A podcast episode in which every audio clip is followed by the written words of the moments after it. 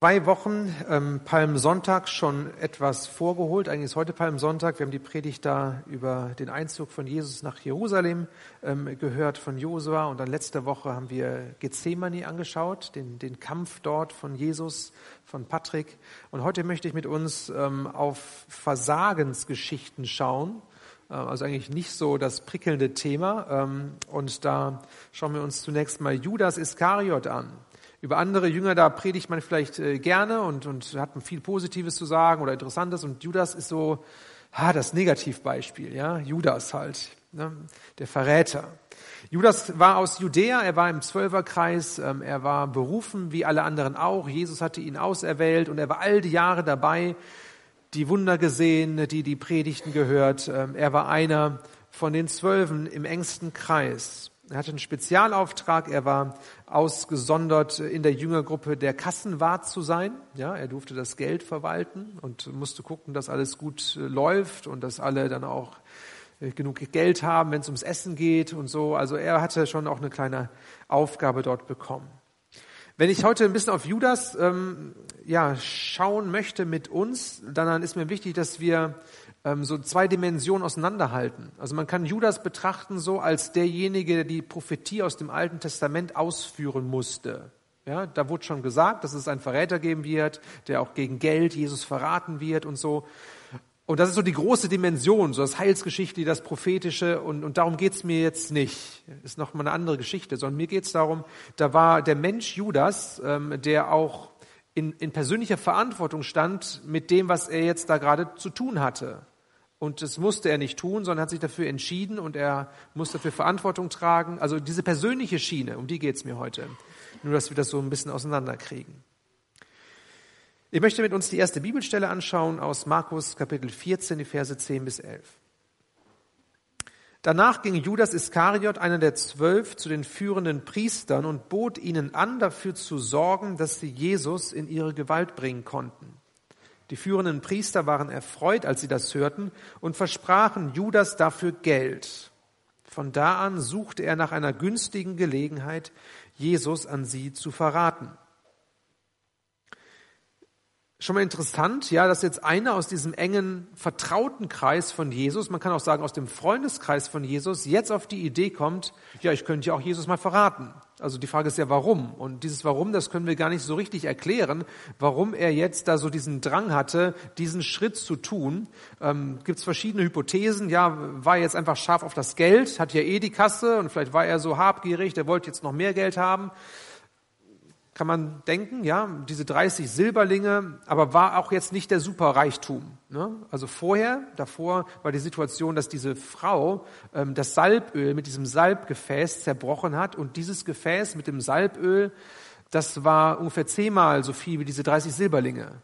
Ähm, Okay, 30 Silberlinge haben ihn jetzt auch nicht reich gemacht. Vielleicht war es aber auch eine ganz andere Situation, die ihn so angestachelt hat. Vielleicht war ähm, Judas einfach nicht zufrieden mit der Messias-Figur, die Jesus abgab. Vielleicht dachte er, Jesus ist der Messias, er wird sein irdisches Königreich aufrichten und jetzt macht er hier so ein auf auf Luschi und, und redet hier vom leidenden Messias und von, von Sterben und so. Das passt irgendwie alles nicht zusammen. Und vielleicht wollte er Jesus in eine Situation bringen, dass er, ähm, ich sag mal, explodiert und dass er seine Macht wirklich mal zeigt. Und, und deswegen vielleicht diese Geschichte mit dem Verrat und mit den Feinden und so. Vielleicht hat er sich davon was erhofft, dass Jesus mal so richtig Stellung bezieht ähm, und sich nicht da irgendwie zurückzieht und ich sag mal einen auf Diener macht so. Ähm, was auch immer die Situation war und die, die Beweggründe des Herzens, wir wissen es nicht genau. Fakt ist, dass Judas diesen Weg einschlug und dass Jesus von diesem Weg wusste. Jesus, er war mit ihm unterwegs und er wusste, was im Herzen ist. Und das schauen wir uns mal an, ähm, was am Passamal passierte, bei diesem Mal, wo sie alle zusammenkamen und wo sie noch einmal gefeiert haben.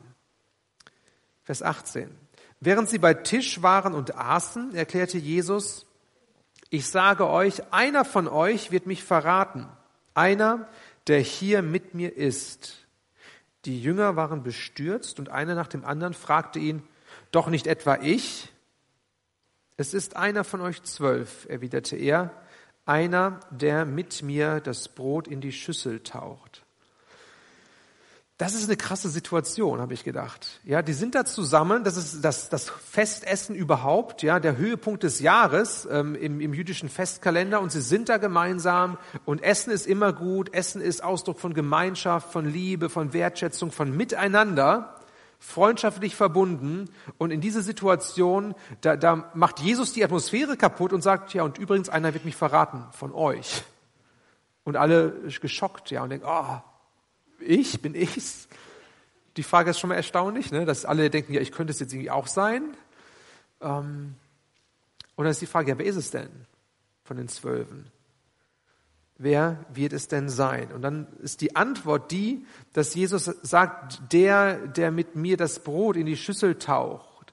Im Johannesevangelium ist es ein bisschen anders beschrieben. Da wird es so, so benannt, dass, dass Jesus das Brot in die Schüssel taucht und Judas hinhält und dass Judas dann dieses Brot nimmt. Also dass es einerseits sehr bewusst wird, aha, es ist Judas und trotzdem haben die Jünger das dann nicht so richtig geblickt und verstanden. Also irgendwie waren sie vielleicht auch ein bisschen mit sich selbst beschäftigt. Aber der Punkt ist, dass, dass Jesus, er als der Herr der Situation, der der verraten werden würde, er sieht in das Herz von Judas und weiß, das ist der Verräter. Und er weiß, was da abgeht im Herzen. Noch bevor der Verrat passiert, noch bevor das Versagen passiert, weiß Jesus um das Versagen, was passieren wird in dem Leben von Judas. Und das finde ich erstaunlich. Ähm, das finde ich auch mutmachend, dass da Jesus Christus ist, Gott, der auch hier wieder ins Herz sieht und um alles weiß, was im Herzen ist und was passieren wird. Er hat einen Blick darauf. Wenn du in einer Situation bist, gerade jetzt, wo du sagst, ja, da läuft auch nicht alles rund in meinem Leben und da ist irgendwie Versagen da an unterschiedlichen Punkten, was auch immer es ist, dann, dann seid ihr sicher, Jesus sieht das. Er, er sieht das und nimmt es wahr. Und er sieht auch das Versagen wahr, was noch kommen wird kann man sagen, okay, das äh, macht mir eher vielleicht Angst, ja, so. Aber ich möchte das positiv betonen. Gott sieht das und er sorgt auch vor. Er, ähm, ihm ist das nicht egal. Er lässt uns nicht mit solchen Situationen alleine, sondern er ist da und er möchte helfen. Und dieses, ähm, dieses Brot hinhalten, dieses gemeinsam Essen, das hat auch immer etwas davon gehabt, dass, dass Beziehung gestiftet wird und dass das gemeinsame Essen ähm, ein, ein Miteinander, ein gemeinschaftliches Miteinander ist, ein Beziehungsthema. Das heißt, wenn Jesus jetzt an diesem Tisch sitzt und sagt, einer wird mich verraten, und dann, dann nimmt er aber das Brot und bietet das Judas an, dann, dann sagt Jesus gleichzeitig damit, Judas, hier, lass uns doch einen Beziehungsweg einschlagen und nicht den Weg des Verrats. Er bietet seine Beziehung an, er bietet sein Herz an, er, er geht auf Judas zu und sagt, ich sehe, was in deinem Herzen ist, aber du, du müsstest es nicht tun. Du bist nicht irgendwie verdammt, ja, dass du diesen Weg gehen musst, sondern du kannst in deinem Herzen eine Entscheidung treffen, dich auf einen Gemeinschaftsweg mit mir wieder einzulassen. So, und, und Judas, er nimmt das Brot und dann wird beschrieben, dann geht er raus. Und, und sein Herz verhärtet an diesem Punkt. Das heißt, er trifft eine Entscheidung gegen Jesus, gegen das Angebot von Jesus und er wird umso fester in, den, in dem Weg, den er eingeschlagen hat. Und das ist manchmal auch in unserem Leben so, wenn wir angesprochen werden vom Heiligen Geist, von Gott, in Situationen, wo wir nicht gut unterwegs sind und das Angebot wird platziert und, und der, der Heilige Geist reicht uns das Brot der Gemeinschaft, ist die Frage, was machen wir damit? Und wir können es nehmen, wir können sagen, oh, ich, ich bin entdeckt worden, ja, ähm, ja, stimmt, da ist was in meinem Herzen, was nicht gut ist, und wir öffnen uns und Licht kommt rein. Das ist ein guter Weg. Oder wir können auch sagen, oh, jetzt erst recht, ja, so, ich, ich will das nicht und ich wende mich ab und mach mein Ding. Und ich verhärte an diesem Punkt, was Judas hier macht. Jesus sieht uns und er sieht uns ganz. Und er sieht uns, wie sonst auch keiner sieht. Also die anderen Jünger, die waren blind, ja, die, die waren mit Judas auch unterwegs. Auch in der Situation haben sie nicht geblickt, was da abgeht. Aber Jesus, er sieht. Menschen sehen nicht alles. Aber Jesus sieht. Und er hat einen guten Blick, einen heilsamen Blick, einen Blick, der immer das Gute will und der erneuern möchte. Einen barmherzigen Blick auf uns. Und er hat auch einen barmherzigen Blick hier auf Judas.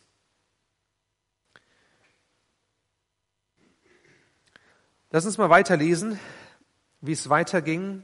Es kam dann letztendlich zu der Situation am Ölberg auch, ähm, dass Judas dann rausgegangen ist und er hat dann die, die Feinde von Jesus äh, hingebracht zum Ölberg und sie waren in der Situation, dass Jesus dann da war mit den anderen Jüngern und, und Judas geht hin zu Jesus und küsst ihn als Zeichen. Das ist er, den sollt ihr ergreifen, um den geht's. Und das ist schon auch krass, ja. Also die, dieser innige Gruß, auch ein Gemeinschaftszeichen eigentlich, ein Kuss und mit diesem Kuss verrät er. Jesus, er bietet ihm das Brot an als Gemeinschaftszeichen, positiv und, und Judas, er verdreht das, indem er Jesus küsst und ihn dadurch verrät. Und wir wissen, wie es dann weiterging. Dann ähm, kam letztendlich die Verhaftung und äh, der ganze Prozess und so.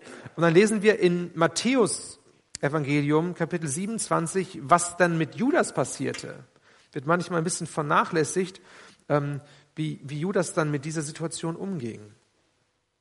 Als Judas sah, dass sein Verrat zur Verurteilung Jesu geführt hatte und dass Jesus jetzt sterben würde, bereute er seine Tat. Er brachte den führenden Priestern und den Ältesten die 30 Silberstücke zurück und sagte, ich habe gesündigt, ich habe einen unschuldigen Menschen verraten. Was geht uns das an? erwiderten sie. Das ist deine Sache. Dann nahm Judas das Geld und warf es in den Tempel. Danach ging er weg und erhängte sich. Also eine ganz krasse Geschichte. Ich möchte ähm, nochmal betonen, das hier ist äh, ein absolut negatives Beispiel, wie man mit Versagen umgehen könnte. Im ernstesten Fall und im tragischsten Fall. Ähm, und ich denke, wir können auch von dieser Situation Dinge lernen und Punkte betrachten. Also Judas, er ging nicht locker über sein Versagen hinweg, sondern er war irgendwie getroffen, als er die Tragweite erkannte. Er, er war berührt. Hier steht, er bereute seine Tat, aber ich frage mich ja, wie bereute er denn? Also bereute er auch vor Gott und hat das bei Gott zur Sprache ge gebracht? Da wird davon nichts beschrieben, sondern er war eigentlich für sich mit seinem Versagen. Und er sagte, okay, da habe ich einen Fehler gemacht. Aber dieses Versagen war so stark auf ihm, ähm, dass, dass er keinen anderen Weg wusste, als den Weg dann zu gehen, den er gegangen ist. Er ist dann zunächst zu seinen Geschäftspartnern gegangen und hat gesagt, okay, ich möchte das Geld nicht mehr.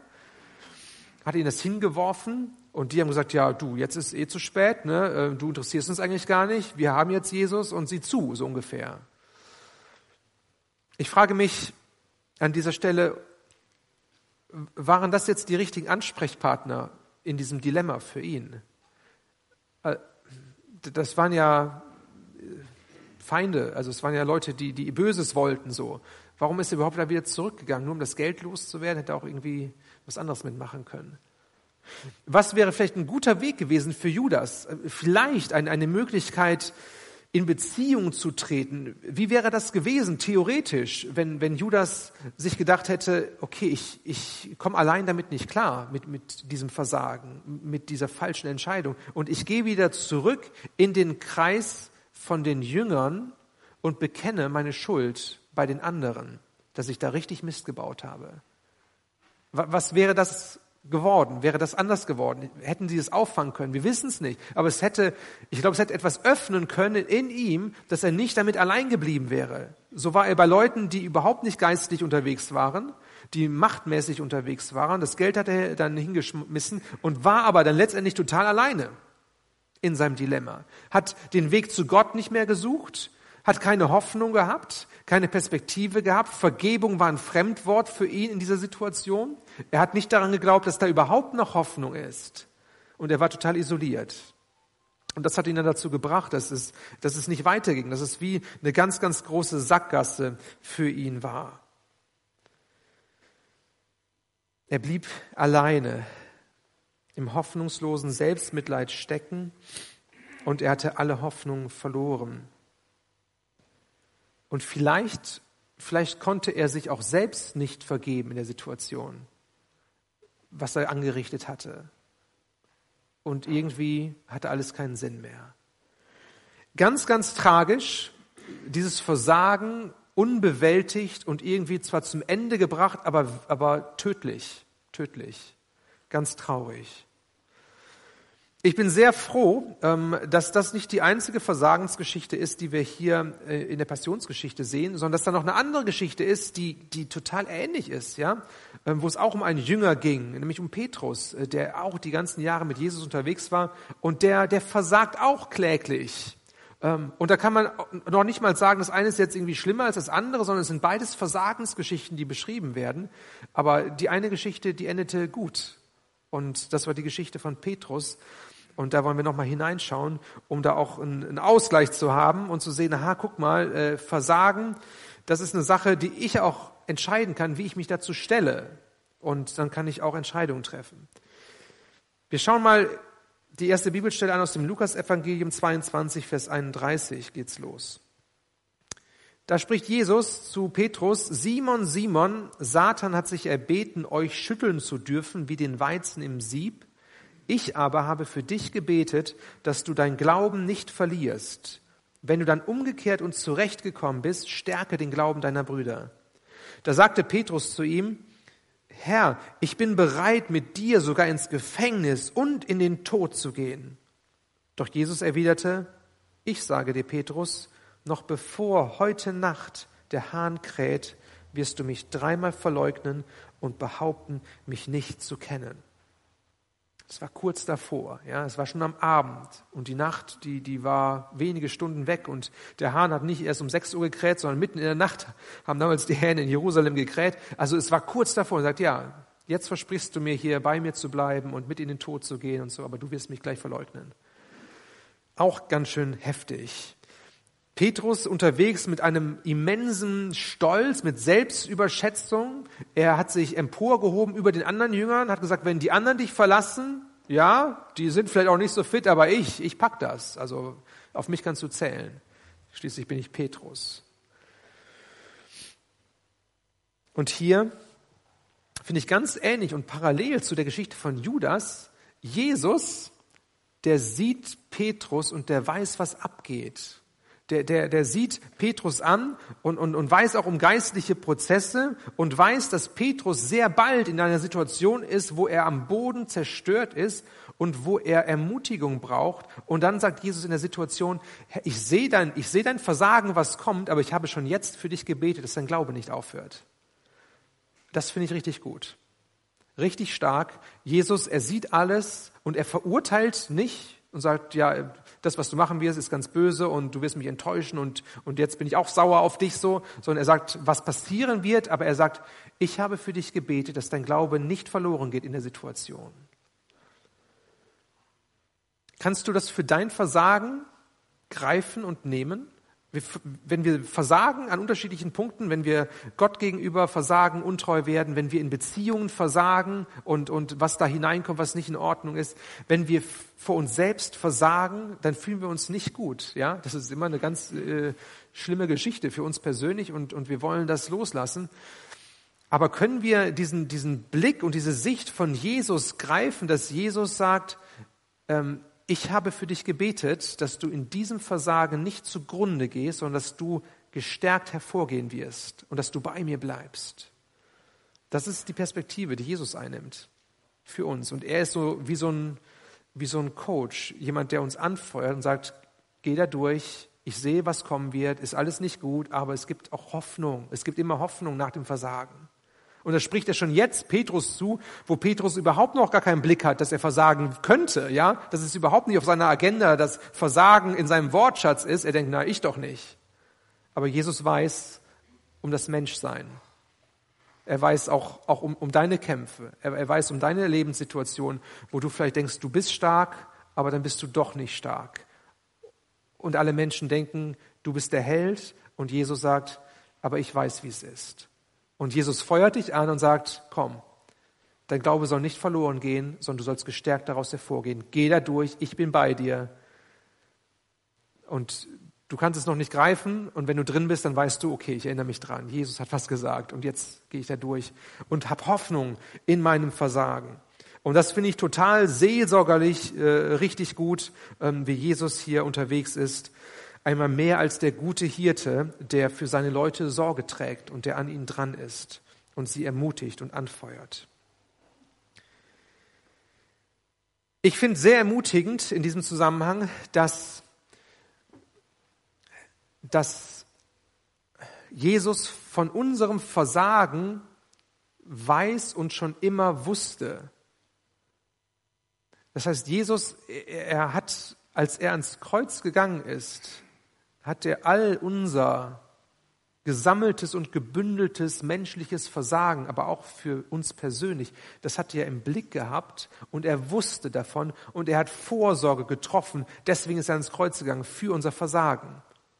Das heißt, wir sind in einer komfortablen, schönen Situation, dass wir mit unserem Versagen nicht alleine sind, sondern da ist etwas passiert am Kreuz, dass Versagen nicht mehr nur unser Business ist, wo wir mit klarkommen müssen irgendwie, sondern da ist jemand gewesen, Jesus selbst, der gesagt hat, ich trage Sorge für die Versager und ich sterbe für die Versager, dass die mit, mit ihrer Not, mit ihrem Versagen zu mir kommen können und dass ihr Leben kraftvoll sein kann, trotz dem Versagen, was sie gemacht haben.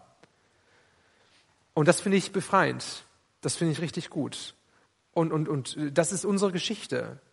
Das ist der große Vorteil, glaube ich, äh, im Vergleich zu Judas. Ja, Judas, der konnte das nicht sehen. Jesus war noch nicht gestorben, Jesus war noch nicht auferstanden, da war keine Hoffnung. Das ist eine andere Grundsituation gewesen für ihn. Aber für uns heute, wir wissen, hey, Jesus sieht uns, er sieht unser Versagen, aber er, er bleibt nicht dabei stehen. Er hält uns das Versagen nicht vor und sagt, böse, böse, du hast versagt, du bist schlecht, sondern er sagt, hey, wie kann ich dir helfen? Wie kann ich dich durchtragen durch das Versagen? Wie kann ich dir die Schuld vergeben? Indem, dass wir zu ihm kommen und dass wir dieses äh, Geschenk auch annehmen. Und das ist wunderbar. Das ist der Ausweg aus dem Versagen. Lass uns mal weitergehen. Dann die Situation selbst, wie, wie Petrus dann kläglich versagt. Werde jetzt nicht alles lesen. Er hat dann dreimal Jesus verleugnet und dann steht hier in Lukas 22, im, im gleichen Augenblick, noch während er das sagte, nämlich das letzte, die letzte Verleugnung, krähte ein Hahn. Da wandte sich der Herr um und blickte Petrus an. Petrus erinnerte sich daran, wie der Herr zu ihm gesagt hatte, bevor der Hahn heute Nacht kräht, wirst du mich dreimal verleugnen. Und er ging hinaus und weinte in bitterer Verzweiflung.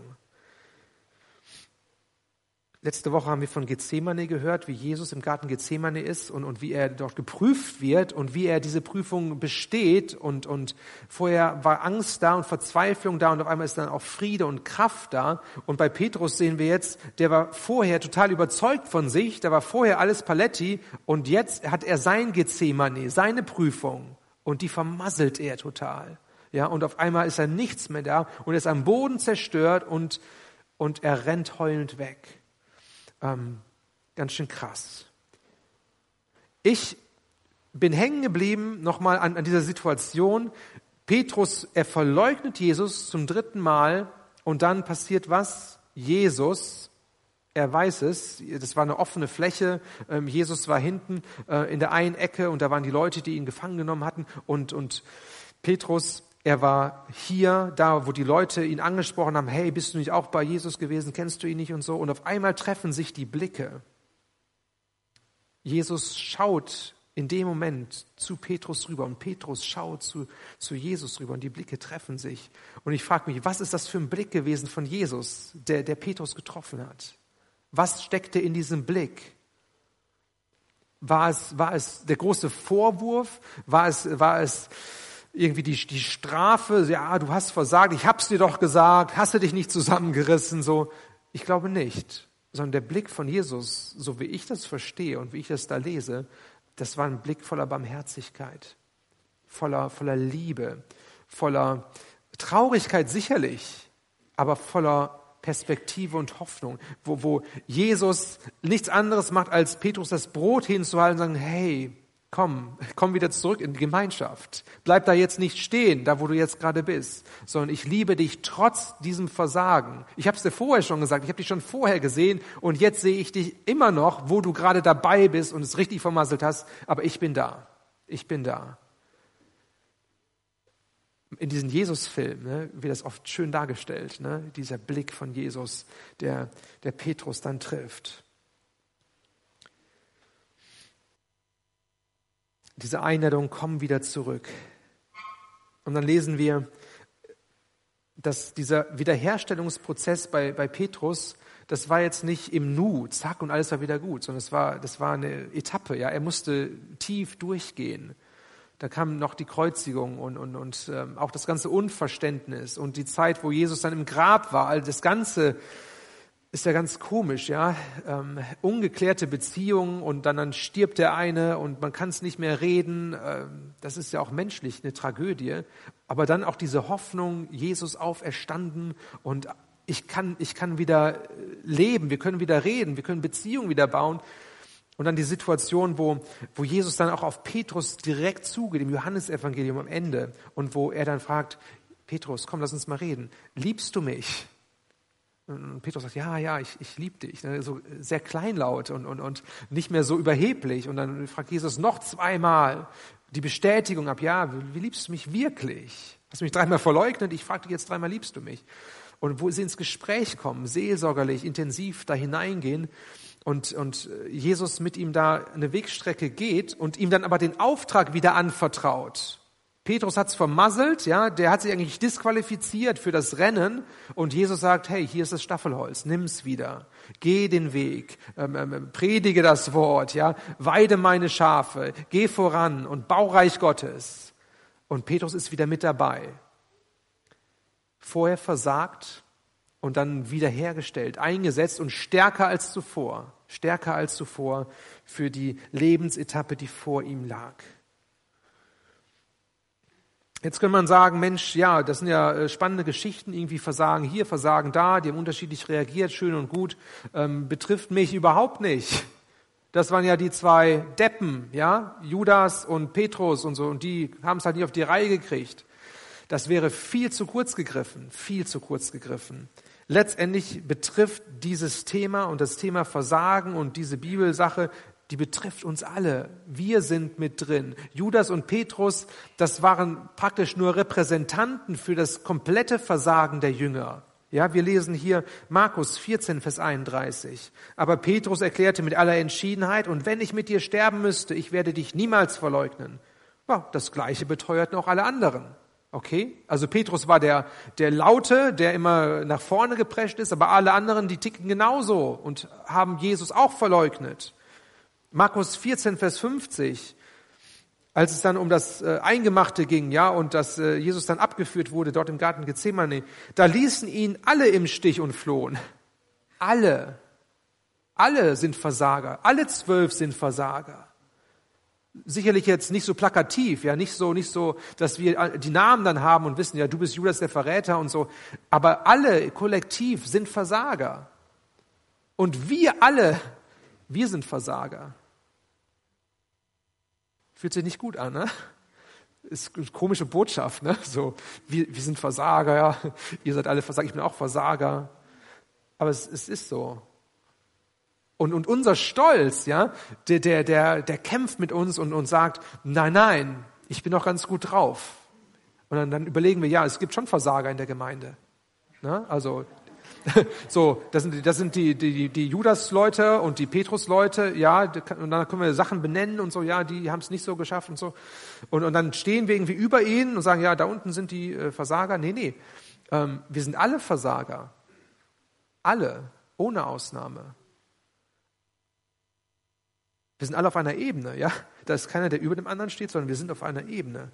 So, so wie Jesus auch sich auf eine Ebene gestellt hat. Ja, er ist Mensch geworden und er blickt Petrus an auf einer Ebene und sagt, hey, komm, komm doch zu mir. Und Judas, erreicht Judas das Brot, ne? Er ist auf eine Ebene gekommen. So sind wir alle auf einer Ebene. Keiner ist besser. Der eine, der versagt hier, der andere versagt da, der andere versagt jetzt, der andere versagt morgen, der andere hat gestern versagt. Keine Ahnung, ja? Wir versagen immer und immer wieder. Nicht fortlaufend hoffentlich, ja, okay, äh, aber immer wieder ist das ein Thema bei uns und keiner ist perfekt. Und wir haben nicht die 100 Prozent, die wir gerne hätten und die wir gerne vorweisen würden.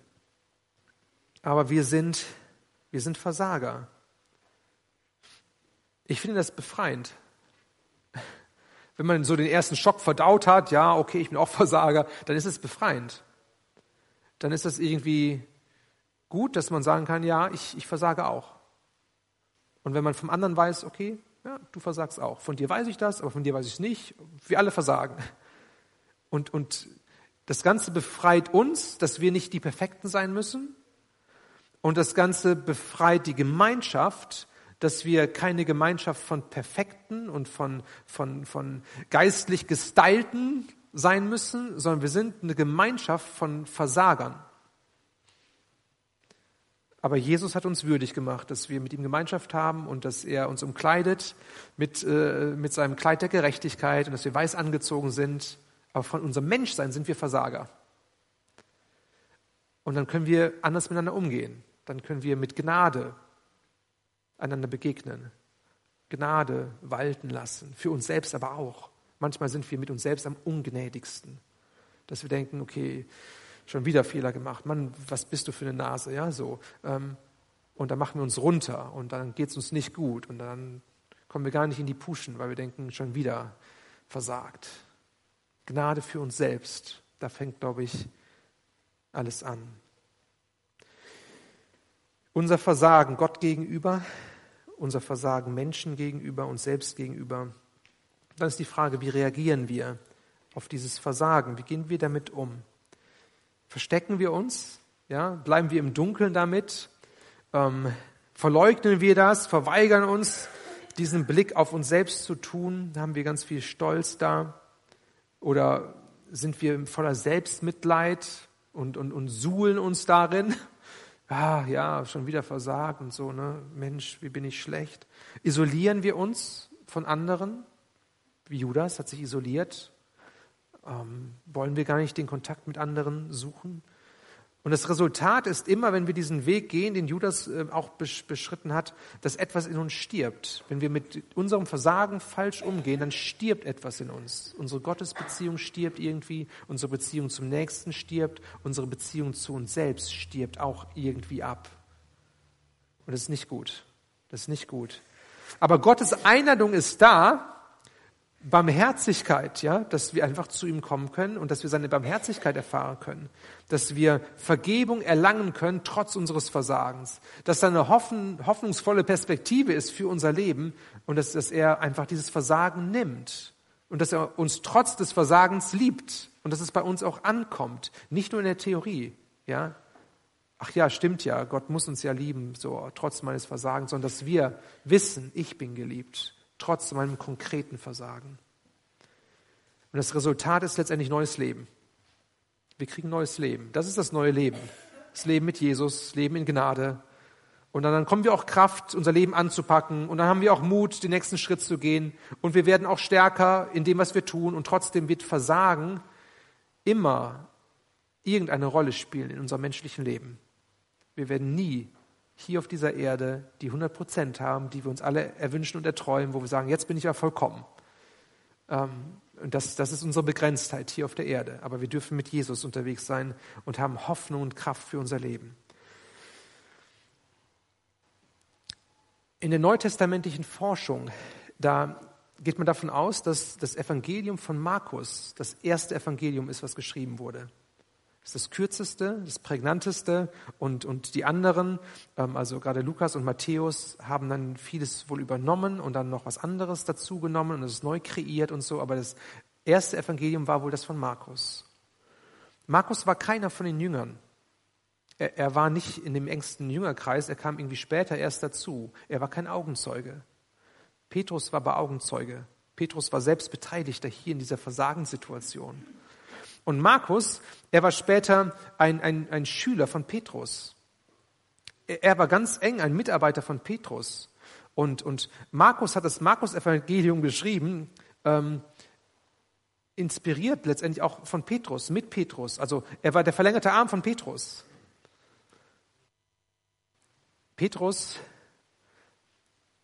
er hat selbst dafür Sorge getragen, dass seine Versagensgeschichte, sein, sein Dilemma, da wo er Mist gebaut hat und Jesus verleugnet hat, dass das in das Markus-Evangelium platziert wurde.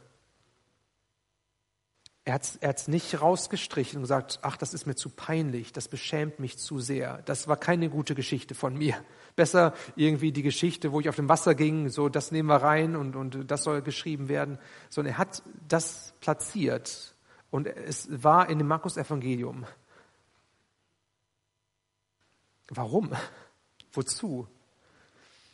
Ich glaube, dass, dass Petrus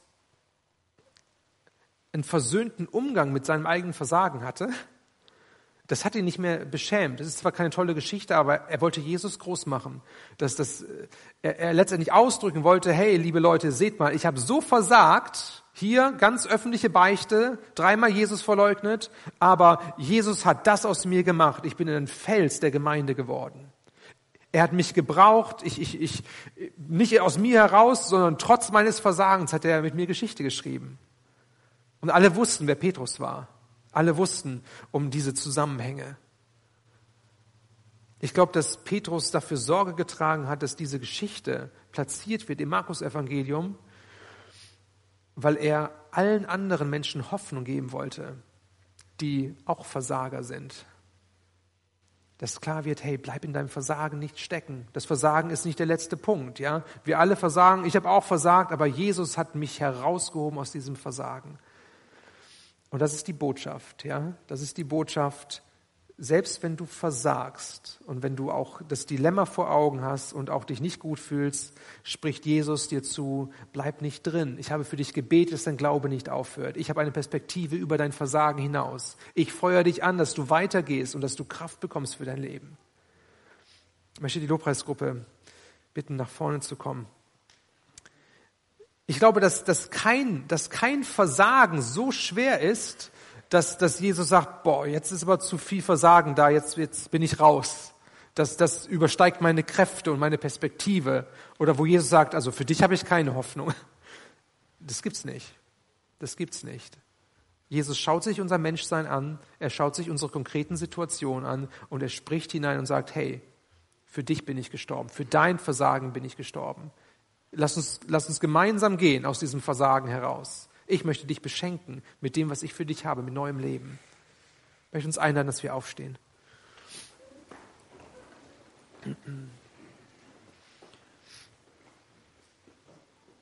Ich glaube, dass Jesus einen ganz, ganz intensiven Blick hat und dass er auch dich anschaut äh, heute Morgen. Und, und vielleicht äh, fühlst du dich nicht nur angeschaut, sondern auch angesprochen und du weißt, ja, da, da ist was in mir und auch da dieses Versagen auf unterschiedlichen Ebenen ist irgendwie da.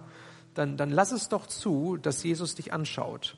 Und, und vielleicht schließt du einfach deine Augen und, und, und siehst auch diesen Blick von Jesus auf dich.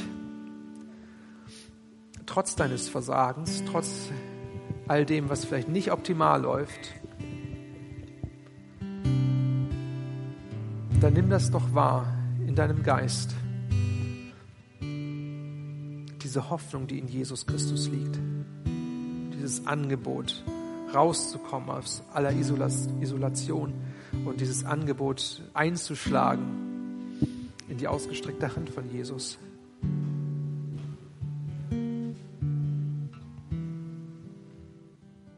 Vielleicht magst du, magst du einfach deine, deine Hände auch so öffnen als, als Zeichen, dass du empfangsbereit bist für die Hilfe von Jesus, dass er hineinkommt in dein persönliches Versagen, dann kannst du es gerne machen. Das kann eine Hilfe sein, dass du auch aus dieser inneren Isolation ausbrichst und dass du signalisierst, Jesus, ich möchte nicht alleine bleiben mit, mit meinem Versagertum.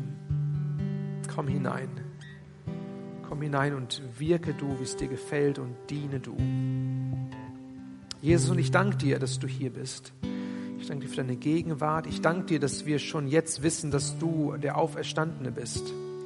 Danke, dass du lebendig bist in all den Jahrhunderten und Jahrtausenden. Ähm, du bist derselbe, du bist der ewige Gott. Und du gehst nicht an uns vorbei, du gehst nicht an unserem Menschsein und an unserem Versagen vorbei, sondern du schaust genau hin ähm, aber dein Blick ist ein Blick der Liebe und, und des Mitleids und ähm, ja, du, du, es treibt dich um. Du möchtest uns gerne helfen. Und ich bete, mein Gott, dass wir deine Hilfe suchen, dass wir sie zulassen für uns persönlich, dass es uns berührt und uns trifft. Jesus, ich bete, dass du uns aus allen falschen Mustern heraushilfst, wie wir mit unserem Versagen umgehen. Vielleicht bisher umgegangen sind. Da, wo wir bisher so auf dem Judas-Trip unterwegs waren, Jesus, da bete ich, dass wir, dass wir Kraft bekommen, dass wir umschwenken und dass wir deinen Blick suchen und zulassen und uns deinen Blick aussetzen, dass Wahrheit hineinkommt, dass Liebe hineinkommt und dass wir deine Gnade in Empfang nehmen, für uns persönlich. Jesus, da wo unser Versagen auf der Beziehungsebene passiert ist und immer wieder passiert und da wo Beziehungen abgebrochen sind und wo etwas gestorben ist, da bitte ich dich, dass du hineinwirkst und dass du wiederherstellst. Komm und vergib du unser Versagen. Komm und lass uns deine Gnade neu atmen, neu spüren, neu erleben. Diese Kraft, die darin liegt, auf dich zu schauen und wegzuschauen von uns von unseren eigenen Leistungen, von unseren eigenen Werken. Wir wollen auf dich schauen, wir wollen dich einladen, dass du uns veränderst. Wir brauchen dich, wir brauchen dich, mein Gott. Komm und stelle du uns wieder her, Jesus.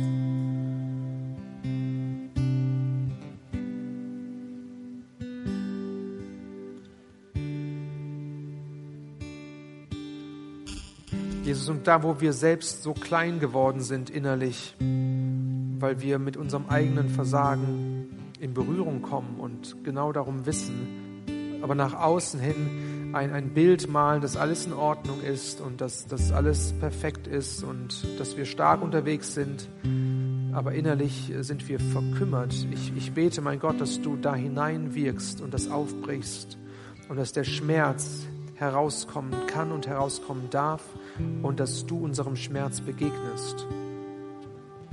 Jesus, da wo Gnade ist, da ist auch Freiheit. Und da wo Freiheit ist, da, da wirkt dein Geist.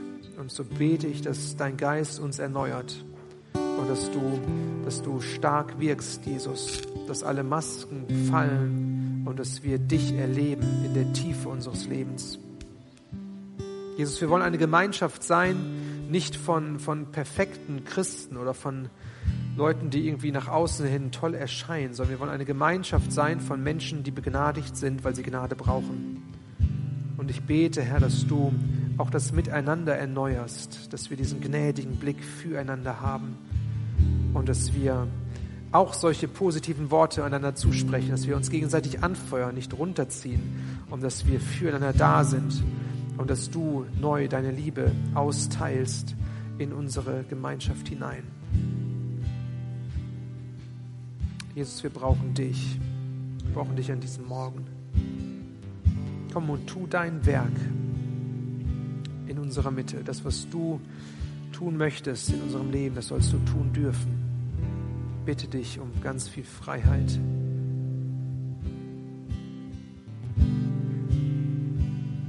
Wir wollen offen sein, dass der Heilige Geist redet. Und wenn du das empfindest während der Zeit, wo wir Lieder singen, dann bist du herzlich eingeladen, zum Gebetspunkt zu gehen, zu dem Mitarbeiter mit dem orangefarbenen Schild. Dann teil das mit, dass wir das im Gottesdienst weitergeben. Vielleicht denkst du auch, dass es gut wäre, wenn äh, du mit Personen betest und, und wenn du Gebetsanliegen weitergibst oder jemand da ist, der dich segnet, dann ist das möglich. Dann sind auch da Mitarbeiter am Gebetspunkt, die gerne für dich da sind. Vielleicht auch gerade an diesen Punkten, die jetzt gerade in deinem Herzen hochkommen und wo Schmerz da ist oder wo du einfach Unterstützung brauchst, dann öffne dich doch gerne und such das Gebet. Komm aus der Isolation heraus und geh die Schritte, die nötig sind für die Wiederherstellung. So lass uns offen sein, dass der Heilige Geist weiter an uns arbeitet, dass er sich bewegt in unserer Mitte. Ja, ich möchte einen, ergänzen noch einen Impuls weitergeben, bevor wir uns nach Gott ausstrecken. Und ich lese aus der Hoffnung für alle aus Kolosser 3.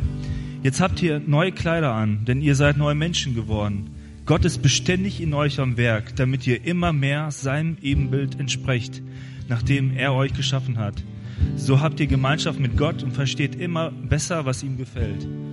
Ich glaube, genau darum geht es. Wir sind ein Prozess und wir dürfen uns verändern lassen. Es sollte uns nicht umhauen, sondern wir sollen es so sehen, dass Gott uns einfach an uns arbeitet und uns ähnlicher macht. Ja, lass uns doch offen dafür sein und Gott suchen.